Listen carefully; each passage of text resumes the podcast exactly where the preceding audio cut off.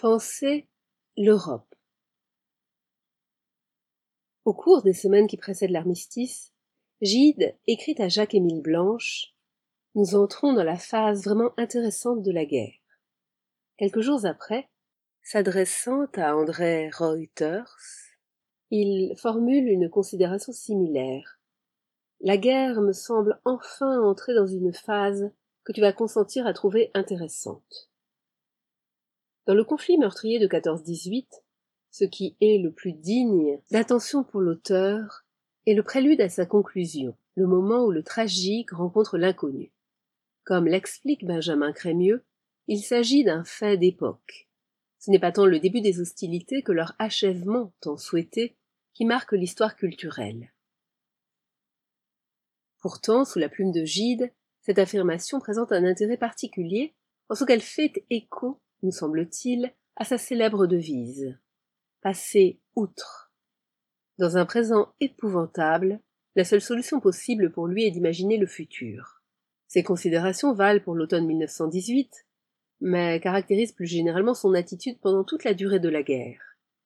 Loin d'être absent face aux événements, une posture que la critique lui a souvent reprochée, c'est que, du point de vue intellectuel, il se déplace par rapport à ceci. Il fait un pas de côté pour mieux avancer. Plus d'un siècle après Montesquieu, et le célèbre Comment peut-on être persan? Au cœur même du conflit, Gide se demande Comment pouvons-nous être européens?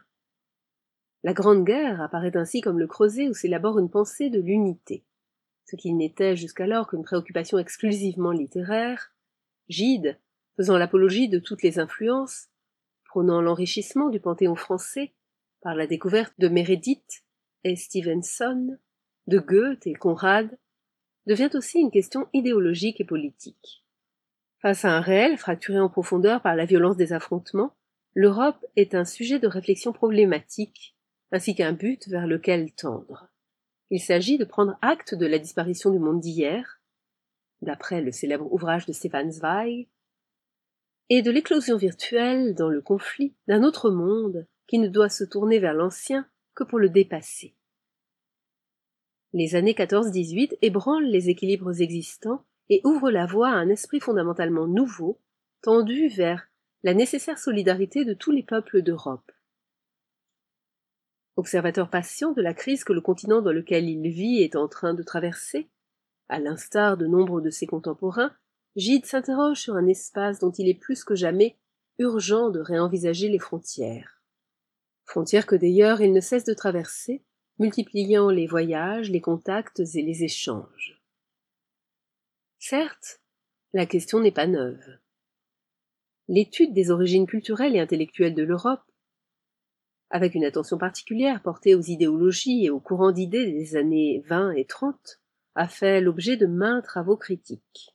Mentionnons ici les ouvrages de Pascal Déturance et Paola Catani ou encore le volume dirigé par Gisèle Sapiro. La floraison récente de textes consacrés à ce qu'on pourrait appeler la naissance de l'Europe s'explique par la volonté de lire la fragilité du présent à la lumière d'un passé plein d'espoir.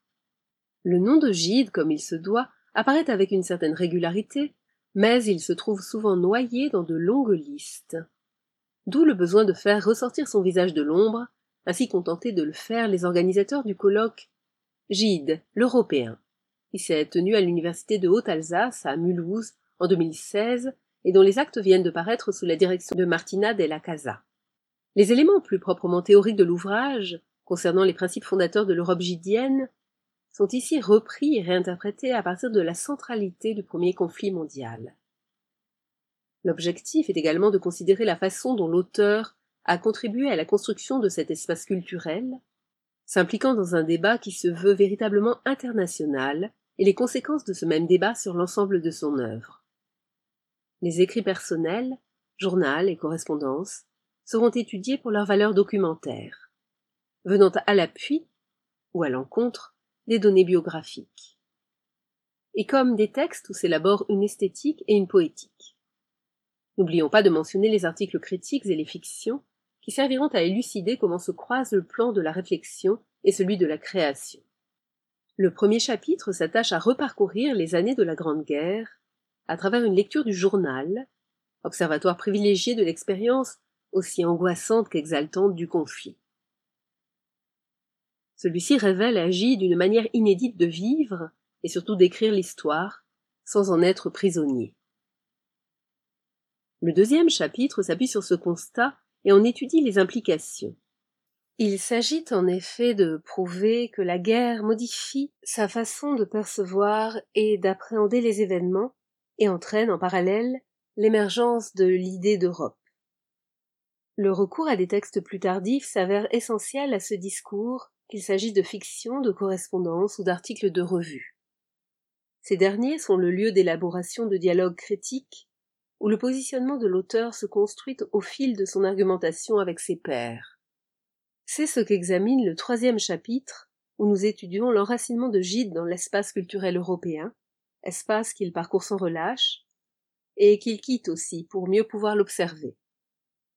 Il affleure ainsi le portrait d'un intellectuel dont les inquiétudes pour le futur du continent se situent en aval des propos exprimés, à partir du siècle précédent, sur le génie de sa patrie.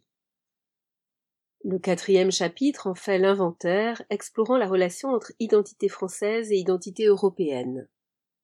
Nous souhaitons ici mettre en lumière d'une part ce que l'écrivain doit à son époque, et de l'autre la dynamique propre à sa vision.